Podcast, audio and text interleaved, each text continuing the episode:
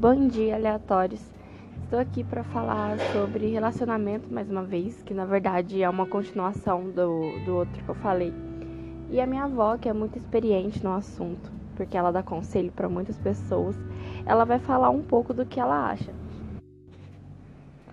É o seguinte, nós nessa vida temos que gostar das pessoas como elas são porque nós somos todos diferentes, ninguém é igual a ninguém.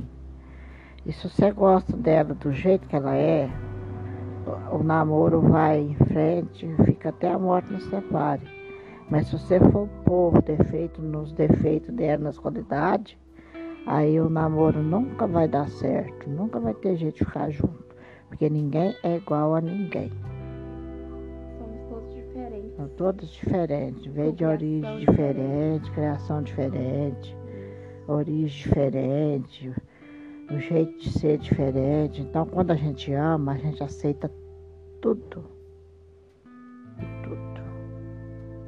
E não tenta mudar o Não tenta mudar, porque não consegue, aí apenas só vai sofrer. Que ninguém muda ninguém.